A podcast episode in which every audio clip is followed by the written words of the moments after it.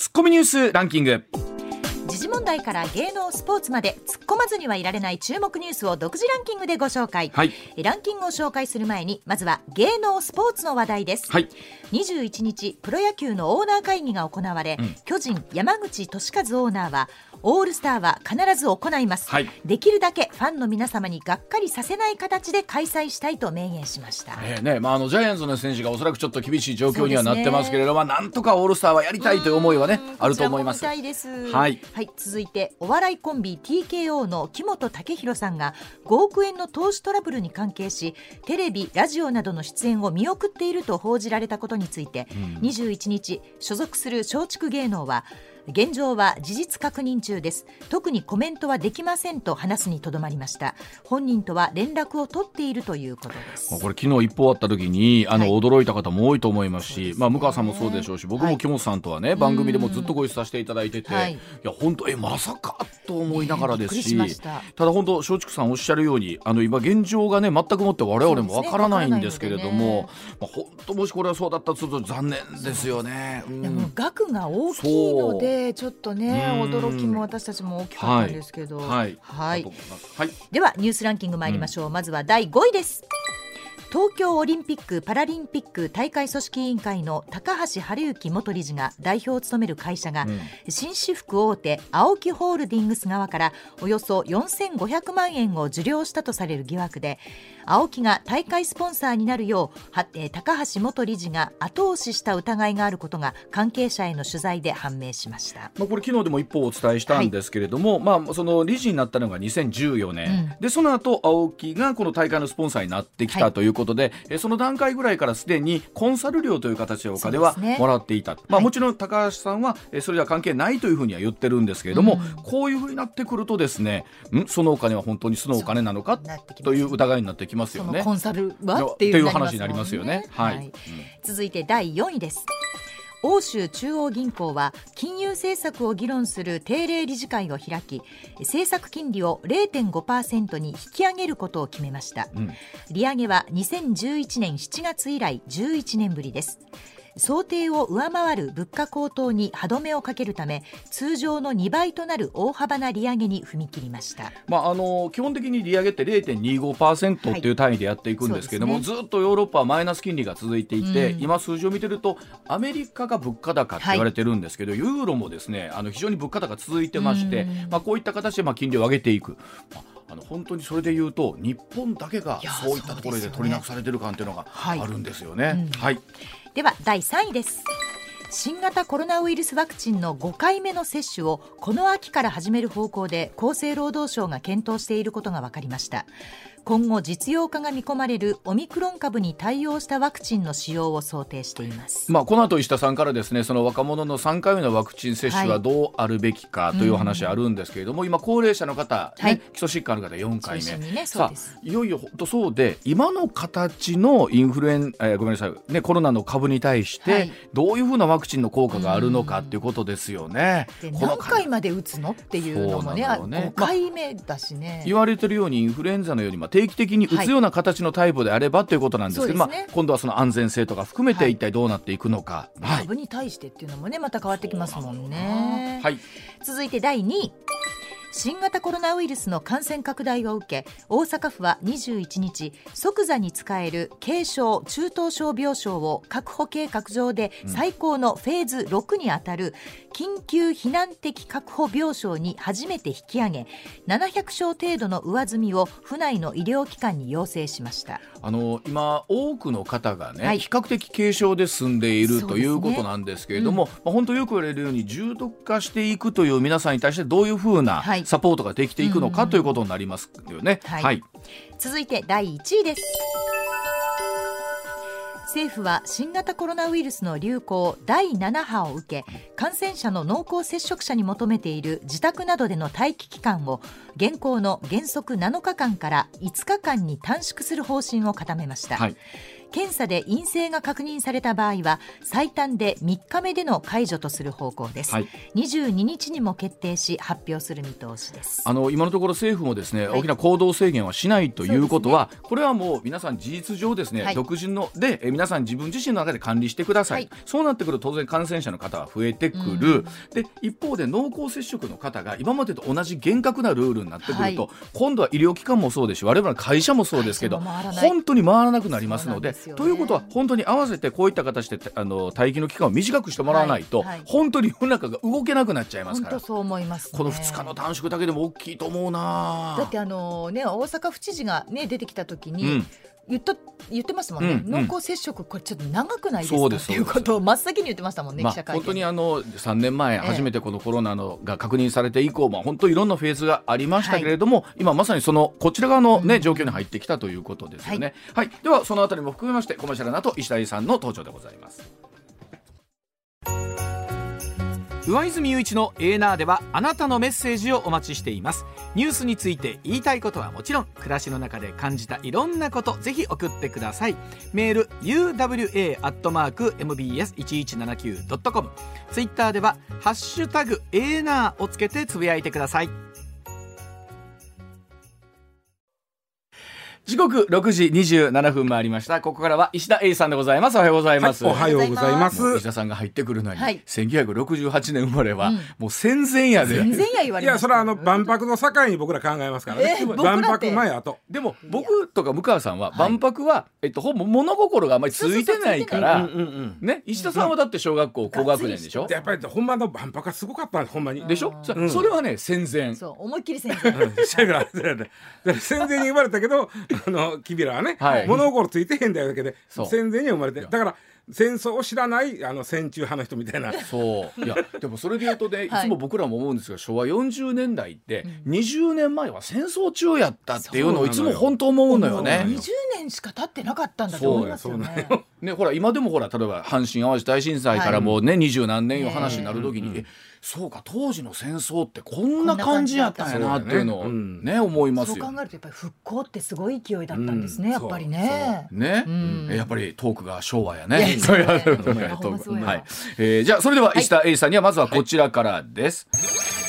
さあ若者のワクチン3回目の接種が進んでいないというお話でございますさあコロナの第7波の中でですね30代以下のワクチンの3回目の接種率が低迷していまして、まあ、政府や自治体が危機感を強めているというニュースです、はい。まあ、接種後の副反応などが敬遠の理由になっているということなんですが例えば教育現場職場会食での感染例が再び増えているということで屋内でマスクなしそしてまあ長時間での飲酒という方ももちろんいらっしゃるわけなんですよね、えー松野官房長官20日の会見で若年層に向けて3回目の接種を改めて呼びかけていまして、まあ、若い方でも重症化したり症状が長引長引いたりする恐れはあります。大切な人を守ることにもつながりますということなんですけれども石田さん、はい。あのーまあ大阪府の吉村さん知事も、うん。あのえー YouTube かな？なんかで呼びかけてはるんですよ。若い人にやってください、はい接種してください、うん3回目よろしくみたいな感じでやってはるんですけど、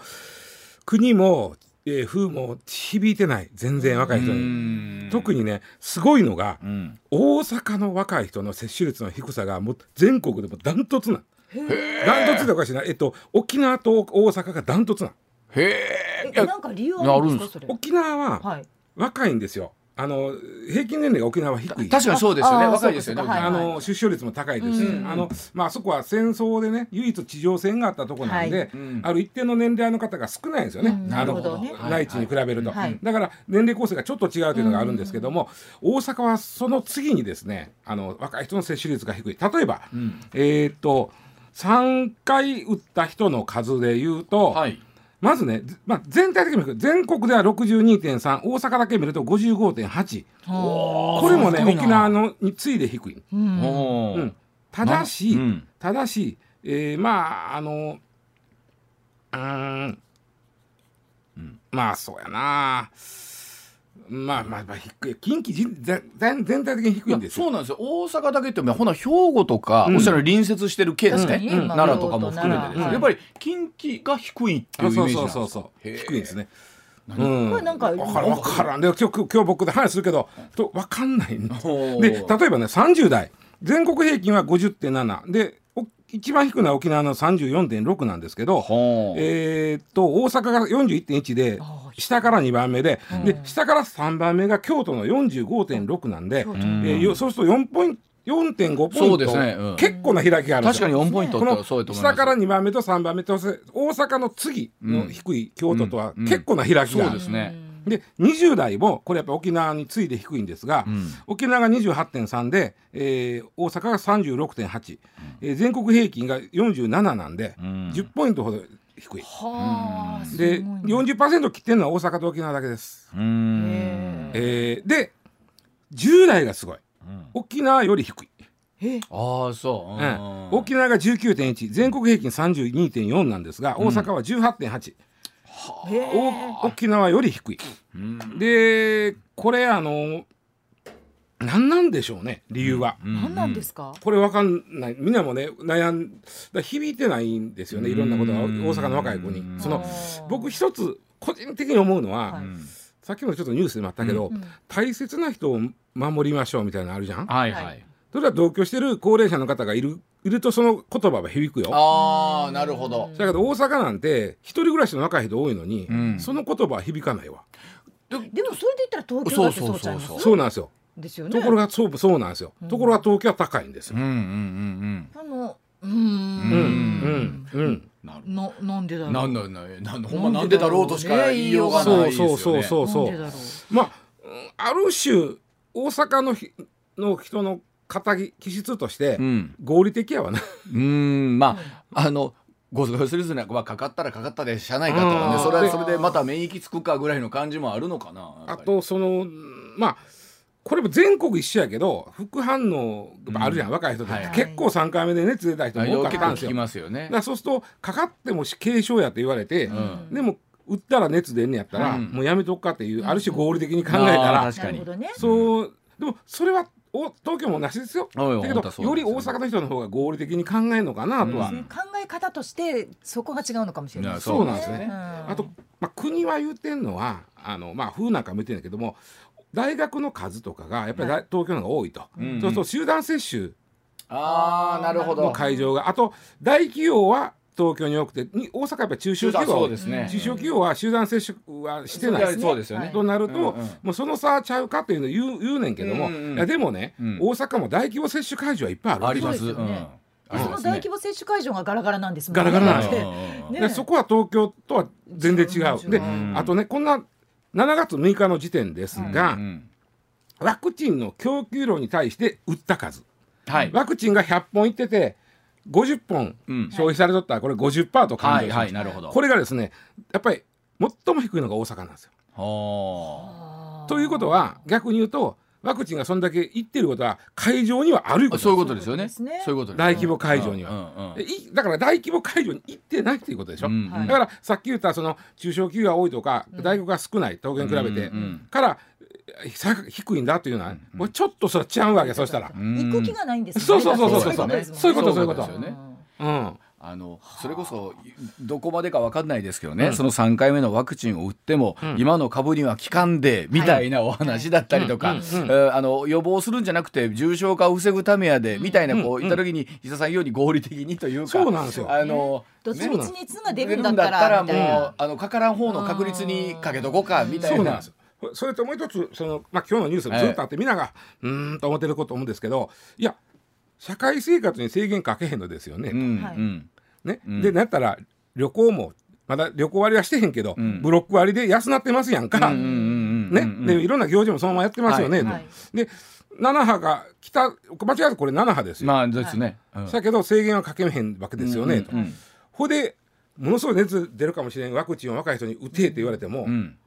いやえ？ってななるななるでしょ。ねでそこのちょっとやっぱり大阪の人ってお上に対する信用してへん感が強いんで。そんなんも含めてあるんでしょうね。うん、そその辺余計にあるんちゃうかなと僕思ってますけど。な。石田さんそれこそまあ高齢者の人をね、ベースにまあ4回目という話があり、まあ今日ニュースでもさ5回目をどうするかという話までなってきてるんですけど、これあのワクチンの開発自体っていうのは、うん。これまた進んでってるんですか？この新しいものに対応するオミクロンに関しては今一生懸命作ってるんで。うん。でそれよりもあの、服用内服薬。そうですよね。あの実は今の株にも効くっていうのが4種類ぐらい効くっていうのが分かってて、結構それがまあ僕らがみんな知ってるちょっと僕あのなん。とかミラブル、はいありますね。なんかあります。なんかちょっと、ん。あれが効くらしいんでね、ん。そういう意味ではそこをもうちょっとあのそうなんですよ。昨日もほら。あの塩野義さんのものの認可が、まあうん。今回また見送りになっまたたということなんですけど今まだ処方されてもかなり重篤化された方にだし、はい。高いんですよねベースがね。そうそうそうまあ高いまあでもね、ううん。んまあもちろん保険がありますけれども、まあ、ただその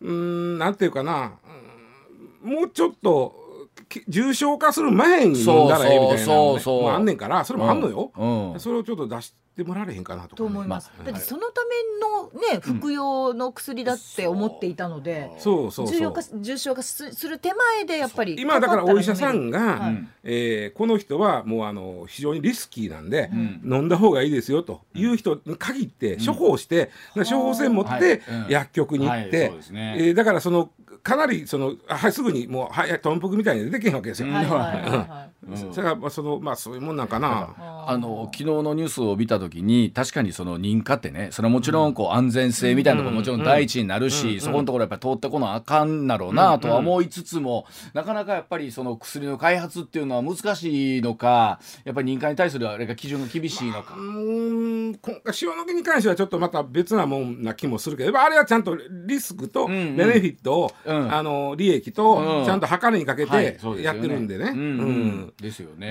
うん。まあ、リスクがあってちょっとそれ割には効かんかなと思ってるのかもしれないうことですよね。っとそれは専門家が考えてはることやからね。ね。嫌がらせはしてへんと思うん。で。なんかどうでしょう？そこまで来てるのかな？すごいイメージ感ですけど。そうそうそうそれはもうそこまでは。ワクチンっていうのはやっぱりさ、相手が変異しよるから、ん。あのなかなかその度その度あの書き換えていかなあかんから大変だけど、うんあのウイルスを増殖させへん薬っていうのはさある程度のもんには効くやろうから、うんそっちの方をどんどん、そうでしょう株ね。が変異するぐらいだったら効くっていうね、うん。その飲み薬。そう、うん。そっちの方がね、だってさあのインフルエンザだって、はい。うん。あのワクチンよりも、うん。あの薬で僕らは安心そうですよね。そうですよでもねそれこそそれこそ僕らが子供の頃はじゃないけど、はい。インフルエンザにかかったら1週間熱が下がらんかったみたいな時から考えると、今はもう本当にもう飲んだら1日ぐらいですっと熱が。そうそうだから2回吸うだけですよ今。そうそう今はね。は？あって吸うねそうそうそう。吸だけですもんね。でもあっという間に何事もなかったようなそう。ケロッという感じになそうったりするああいうのがまあまあ早いこと出てくれるのがそうまず。そうそうだから若い人に話戻すけど、若い人にね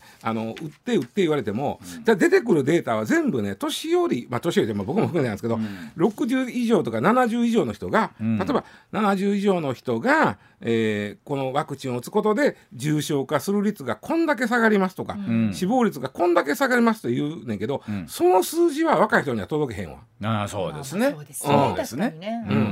若い人が打てへんだらこんなにリスクが増えますよって言うならまだ響くんですよ。うんうん。でもそれ以上に例えば将来、もうその例えば自分たちがもっと長い間生きなあかうんんそうですね。中でのそのはい。影響って本当大丈夫とか思ってるわけいじゃん。やそれはあると思います。これあると思います。ね、だうちらの娘なんかでもやっぱりこれから子作りとかこう考えると、はい今全然症状もないのに、ん。そう打って大丈夫かなというのはあるそれはあると思いますよ、うん。うん。体の中に入れるものですからね。ね人類が初めて入れてるものなんでね、はい。今。そうですそれはねちょっとねん躊躇する気持ちもやっぱりわかりますそうなんうんですよ。でしかもかかっても軽症やねんったらそれはうん。ですわね。もう一つ。うん全体でも大阪は低いとん。思う、僕これは個人的にははい。大阪は喋りが多いからと思ってます、どういうことどういうこといやだからね。え喋りが多い？うんおしゃべり好きでしょワクチン、でだからワクチンの副反応とかそういうネガティブ情報もみんなでしゃべあんな子聞いたあのあこの奥さんみたいあなー。熱えらい出てんでみたいな、はいはい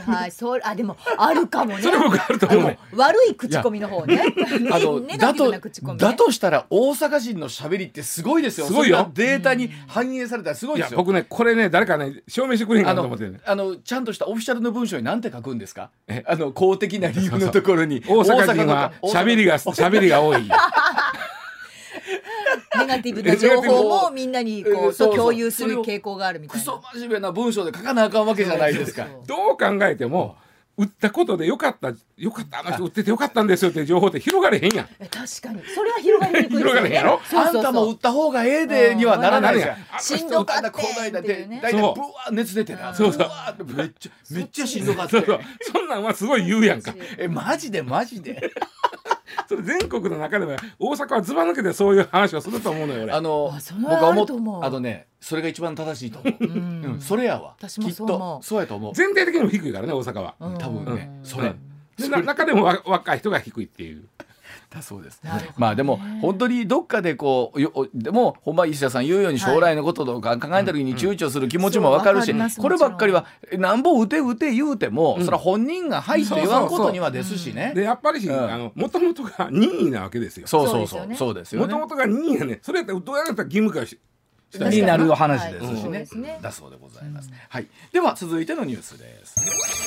さあアメリカで銃の乱射をした容疑者を一般男性が射殺したというショッキングなニュースでございます。えアメリカ・インディアナ州のショッピングモールで男性が銃を乱射して3人が亡くなるという事件が発生しました、はい。で地元当局によると容疑者は20歳の20歳の男でライフル2丁と拳銃1丁を所持していてその場に居合わせた22歳の、まあ、一般男性が射殺をしたということなんですよね。で当局は武装した市民がいなかったらより多くの人が亡くなっていたと述べたということで、まあ、今回の事件を受けて銃規制に反対する全米ライフル協会銃を持った悪人を止めるのは銃を持った善人だったというツイートなんですけれどもすごいでしょ？本当にアメリカ社会ですね。20歳のまああまあうん。死んじゃったけども、まあだから容疑者でもないんだけども死んじゃったからね,、まあね。もうでそのうんが銃乱射して3人殺害したと、そのほとんど意味ないわけですよこれ、よくある乱射事件、はい。よくあるっておかしいけど、うん。アメリカではよくある、ははいで、えーそれをたまたまそこにいた22歳の男性が自分の持ってた拳銃で、うん。まあ撃ち殺して、はい。で英雄なんですよ今彼は。そうまあそうですよね。なんかなんかなんかと思っいや私たちにしてみたらちょっとそれ複雑ですわやっぱり。うん。えそこで英雄になるの？その一般での人はまあでもねあのちょっと言うとかなあかんのは、うん。例えばまあ向川さんの目の前でうん。誰かまあ銃乱射してる人がおるでしょ、まあ、もちろん向川さんそらだったら逃げると思うんだけども、うん。そこに鉄パイプがあって後ろ、うん。そ彼がその後ろを無防備から思いっきり頭どついたと、うん。ガーンと、うん。で打ちどこわれてその男が死んだと、それはあなた正当覚えなんですよ。まあまあそうですね。あの正当覚えっていうのは自分に対してやなくて、はい。だけじゃなくて、ん。他人に対しての正当覚えも成立するんで。なるほど。守るためにそうそうそうそう、赤の全然知らん人を守るために、その犯人を、ん殴ってはい。死なしてしまった場合は、それは正当覚えなんですよ。だからそれはアメリカも一緒なんですけども、それがまあの銃があるかということなんですね。でもなんか結局アメリカってほら多分これ年に何遍かこういうことがあそうそうそうそう。あって、まあ、そのたんびごとにそのこんな話になっていくんですけれどもまあでもこれっておそらくなんて言うんでしょう。ずっと生まれた時からその社会にいるとですよ、うん。僕ら家庭、うん。うん。そういうふうな思いになるやもですよね。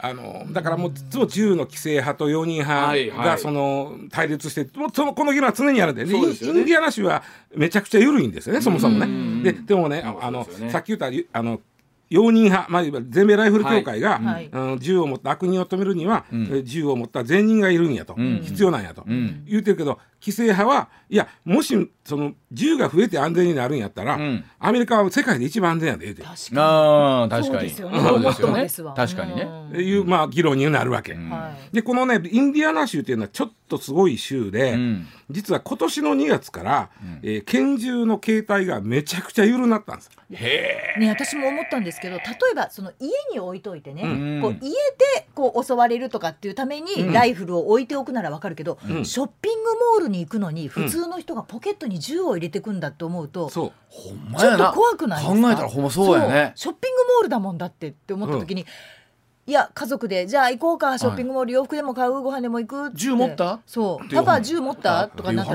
え？そうなんですよ。いやあのアメリカってまあそもそも銃社会で、はい。あの緩い全体的に緩いはいはい。んですけども、インディアナ州は特に緩いんですうん。ね。で、あの今年の2月まではあのライセンス制やったんですよ。これ結構いろんな州がそうなってる。うんうん。はいで18歳以上で、えー銃持ちたい人は、えーまあ指紋を提出したりとか、あとその、えー精神疾患があるやないやみたいなうん受けたりということで、えー持ちちたいって言った人の4%ぐらいはあんたはダメって言われてたんですよ。で今回もまあそこは前回見たりするとか言うてんだけど基本的には今は3月以降はライセンスがなくなったんです。ほう。だから誰でも買える。そう。誰でも持っている。誰が持ってる誰が何兆持ってるかわからない。だちょっと怖いわ。誰が何兆しかもどんな種類例えばショットガンとかあのもう自動小銃みたいなやつも持てるんであそれこそスーパーで売ってるわけですよ。はあでライセンスいらんからこれちょうだい言ったらいいよってなるわけですね。まあ、年齢制限はありますよあね18歳。18歳、はいこれだからねでも18歳よ。あの、ね18で打つの。日本にいるともちろん全てのその状況が考えられないじゃないですか、うんうんでも先本当ずっとちっちゃいこう生まれた頃からその状況だったとしたらそこに対する違和感はあんまり多くの方持ってないのか。それとも一方で、うん。いやいやとは言うけど、うん。みんながみんなそうちゃいますせっていう部分もあると思うんですよね。どう思ってらっしゃるんだろうな多くの人あのまあ、だからだからこの規制派とあの容認派がものすごい真っ向から対い立するわけです。すよね。さっき言った話分からないでしょ？銃持って安全やったらアメリカが一番安全や安全な話ですなるわけ。ところがアメリカは毎年銃で45万死んでるわけですよ。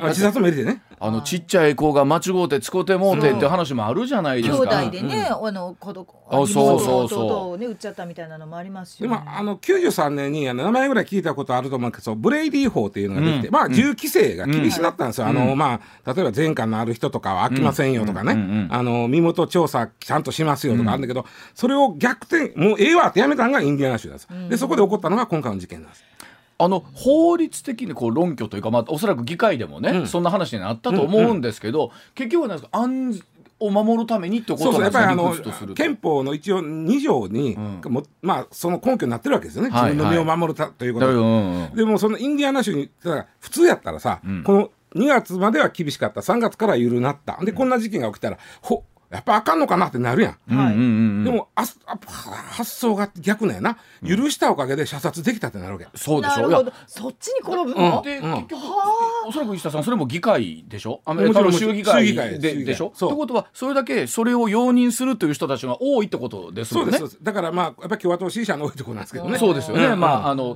東部の方ですからね、いや西部です真ん中で若干西西ですね。じゃあじゃあ西ですもんでねもやっぱり生まれながらちゃいますかあごめんなさい。東部や。東部ですよね。真ん中若干東や、うん。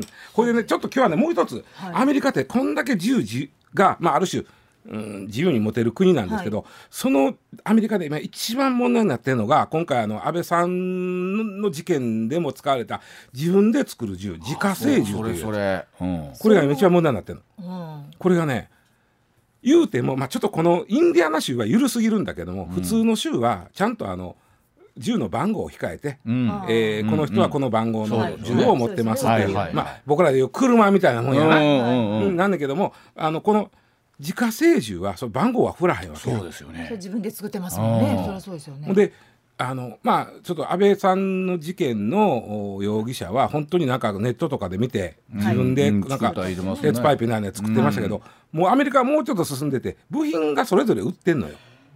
部品変えるんですか？部品普通に。ちゃんとしたのうが。ん そうそうそうそう。ああそら。でなんかちょっと慣れた人間なら30パンタン組み立てるらしい。いやちょっとでもその怖い部わ品には番号を振られてないと今だから、うん。バイデンさんがやろうとしてるのは、部品に番号振れと。そうですああねなるほど。あ今は番号振ってないあうん。だからあの幽霊銃って言うんですよ向こう、うん。要は要はあの追跡できへんできないからね、うん、幽霊みたいなもんやから、うんうんうん。で幽霊銃がもうあの大体ね、まあ、やっぱ30分ぐらいですけどでそれが今ね、えー、2万丁押収されてるの、2万2万丁年間、はでこれはね5年で10倍になって。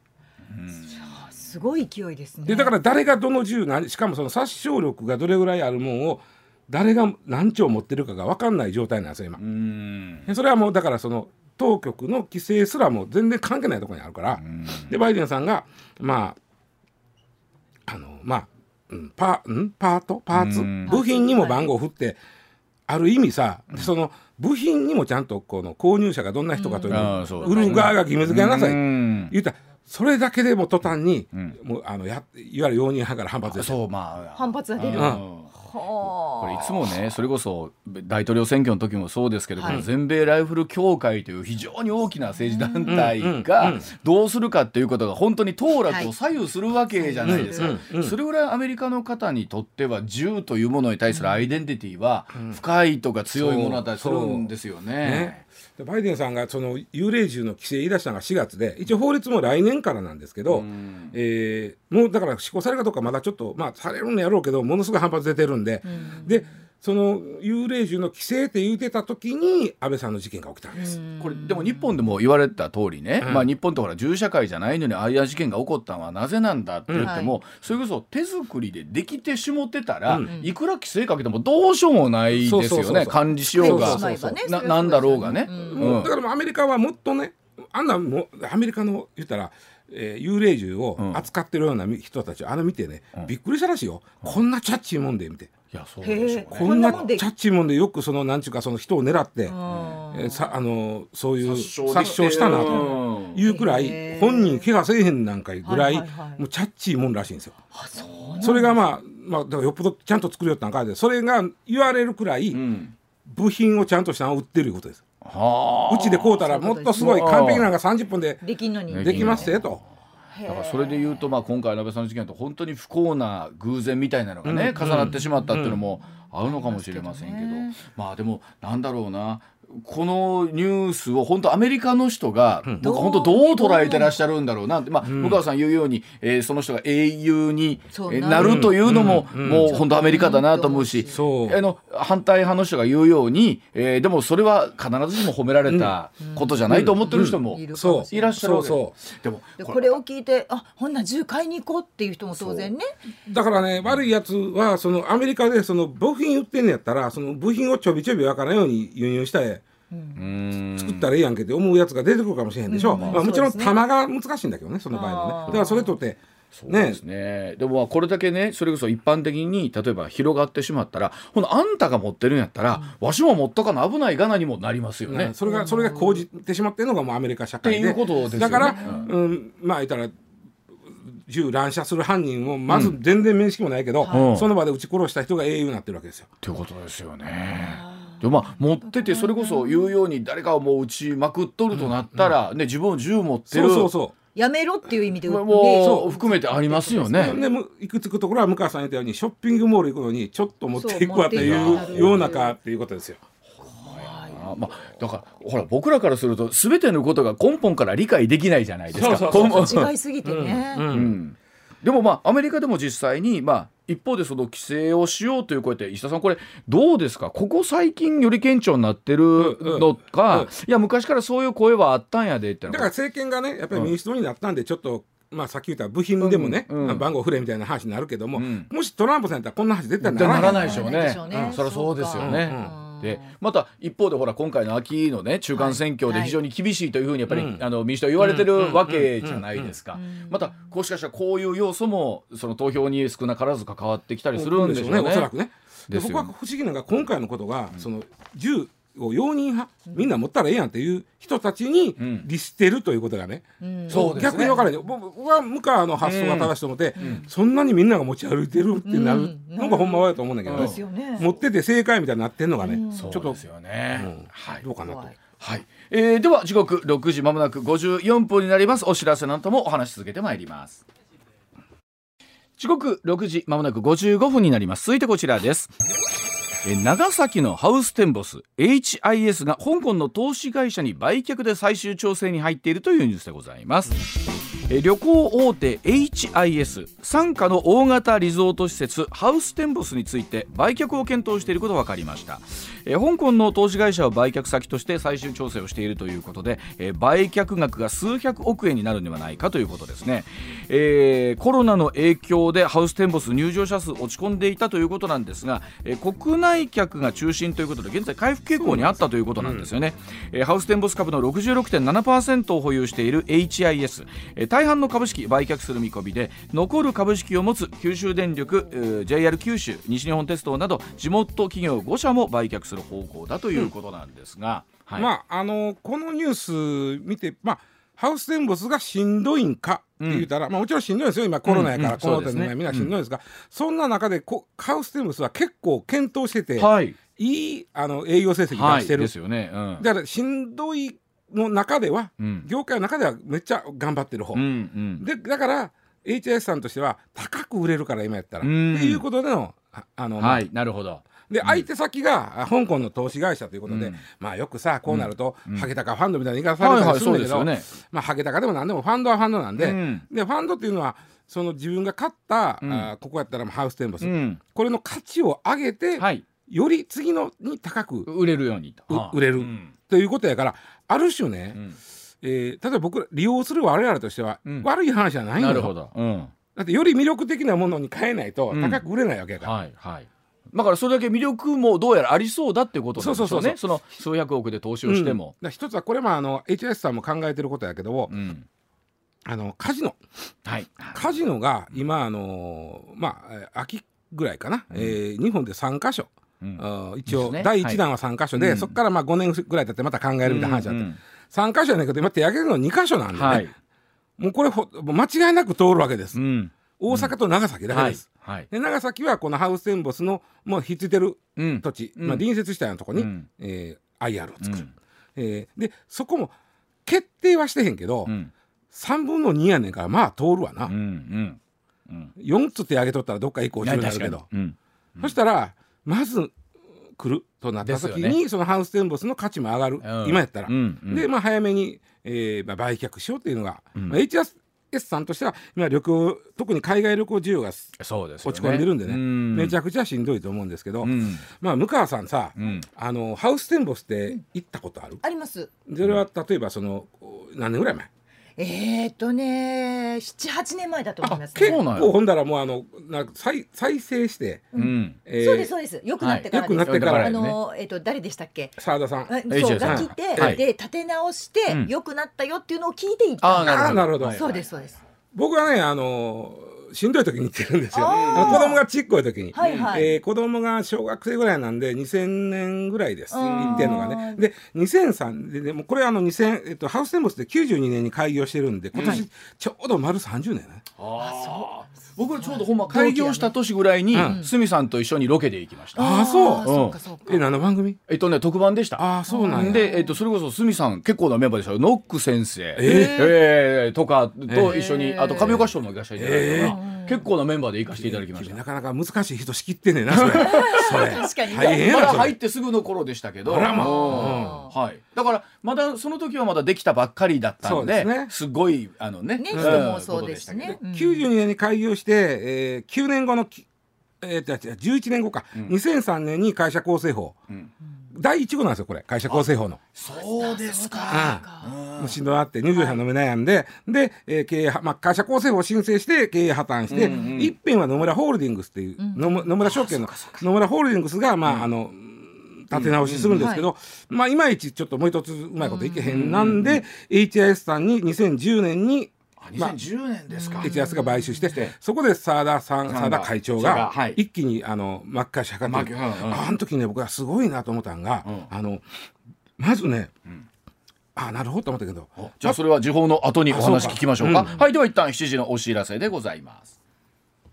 さあその HIS の澤田さんが来て、そうハウステンボスを立て直さなあうんかんとなった時に、まず経費削減うん。ってなったわけね、うん。でもその要はその敷地がめちゃくちゃ広い。あのディズニーランドの倍あるんですよ。あそそんな広かったでしたっけディズニーとディズニーシーを足したぐらいですよちょうど。ほなめちゃくちゃでかいね改めてやけど。でそこを一応有料にしてて3200円してたんだけども、うんうん。これ経費削減のためにうん。3200円を2500円に下げようとしたした下げたこれがまず面白いでしょ、経費削減やったら普通、まあ、でお金上げるやん、そうですね。れ下げると、うん。その代わりゆ真ん中だけ有料ゾーンにして、うん。無料ゾーンをガーッとあなるほど。で有料ゾーンにあの言うたら従業員を集めてくる、はい。それそれによってじ従業員のコストカットになる。なるほど。まあ少なくできるから。なるほど。それで無料ゾーンにすることで無料やったら行こうかっていう人が出てくると出てくる。確かに。まあある種そのまあ策かだか知らんけどこっからは有料ですなってるわけやんか、はいはいはい。その有料ですのなんかやってることをチラ見せするわけですよ。うわーじゃ子供はね「ママち」ってなりますよね。なります。やっぱりやりまんなうまい澤田さんやっそうやねぱすごいな。もう速攻黒字になったんです。よ。でその黒字になったのが2011年なんで、まあ、だから11年で黒字になってるわけ。あまあ、もちろんね、あの、えーまあもうはっきり言って地元財界もこここれ潰られたら困ることもあったんで、そうまあまあそうでしょうまあそれやったらあんたらね、あの貸してるお金もちょっと負けてえなみたいなことも、それはでもまあ立て直してくれへんやったらもう借金もほんならもう負けますわってなって、それも含めての黒字なんだけども、大したもんですよそこは。そうですよね。自転車で走り回ったらしいです。そうそうそう。なるほどね。あの人が。あほんであのまあ夜の花火が中止やったんがそう昼間もいるやろみたいなまあそのイルあと花。やはい。で夜はもう花火だけになってイルミネーション、僕一番すぐなと思ったのがねペットの入場を認めたことなんですよ。はあ。そうでっか、あー。でも映えますわな。一棟ごとの、あのコテージにうんなって、うんうん。ホテルもあるけれども、はいはい。一棟ごとのコテあるある。ージ一軒家みたいなのがあったから、そういうところは確かにペット連れてる方とか、ね泊まりやすかったと思いますよ。だから、まあ向川さんが言ったんが、そういうもうあの佐田さんが力を入れて、えー魅力あるハウスセンボスにしてから行ってはる、確かに僕行った時はねこれまあ綺麗ねんけど、どこを見たらええ。みたいな。トラクションとかがあるわけじゃないからねね乗り物とかがあるとかじゃないかうん。うん。らうん。ちょっとまた楽しみ方が違うんですちょっよねと大人の大人のそうそうそう。子供が小学生やったから、うん。乗り物ないのかみたいな。そうなります。なるほどね。子供はそっちの方が楽しいですからね。うちらはだからすごく楽しみましたよ。家族全員よかったね来てっていうのになりまでしたもん。あのまあ、さっきわちゃんも呼んでくれたけど、ハウステンボスって、まあ、外国から中国とか韓国の人が来て一気にもうあとうん。黒字になっていくんだけども、それがあかんくなってもね国内の人が行くんで、そこそこあの業績は、はい。まあ、保ててるんです、はい。うんだから売れる。うん。で、えーまあ、IR もどうも来そうやし売れる。ででおそらくねあの今日あの香港の投資会社これはまあファンドっていうやつで、うんうんまあ、みんなはねさっき言ったようにハゲタカファンドハゲタカファンド言うけど、この人たちは手に入れたところをより魅力的にして次に売らないと儲からないわけやから、うんうんうんより魅力的にするわけやから、ね。ハウステンボスとしては面白くなるとは思うんですよ。そうですね。うん。うんだからそうやって思うとそんなハウステンボスを手放さないといけないぐらい HIS さんが今ちょっと厳しい状況やということなんでしょうね。がそのいや作詞やなとか僕は思うのは、そのやっぱり今のちょこの回復を待って売りに出す、うん。うんうんうんうん一番しんどい時は売らない、はい。うん。足元見られる。ある、うん。さすが。でもそれでもなんかあのもともとなんかいろんなニュースを見てた時にもうちょっと高く、えーね値段で設定してたのがこのね。ちそうそうそうそう。ょっと数百億になってしまってるっていうところ。あとあの円安なんでね。そうですよね。うん。それもあると思う。まあ、一方でこうもちろん働いてる方とかはね、あこれどうなんねんという不安はあるけども、利用する側からすると医者さん言うように、よりもしかしたら魅力的に生まれ生まれ変わるというか、まあ、九州としてやっぱりここ大事な、はい。あの観光地なんでね。そうですうんうん。ね。考えたらこの30年にわたってすごい浮き沈みのある施設ですねこのハウステンボスっていうところ野村野村ホールディングスがやるよって言った時にしんどになったのはリーマンショックの影響もあったんでね、うん、やっぱりだからこう世の中のねそう。翻弄されてるんですよ。一方で考えたら東京ディズニーランドとかって世の中がどうであろうがあの変だけどびくともしないというか、でもね入場料高くなってるもん。まあな。ね立地もあるしね。周りね、う。んあのもちろんこのコロナでねお客さんがもちろんね大変だっていうのはありますけど、改めてそのパワーの凄さもなんか考えるところもありますけどね、はい、さあそれではあ7時40分頃からは石田さん今日は韓国ドラマあるあるですけど、全くわからん。そうでしょうね。見てないんですか石田さんは？パチンコ台で時々、パチンコだっていう時点でもうえ？あの冬の砂とかもありましたもんね途中までは知ってる。そうなんです。あの当たりがそこで終わってしまったからもうは分からなくなった。だそうでございます。全然違うえー7時40分頃方また参加してもらいましょう。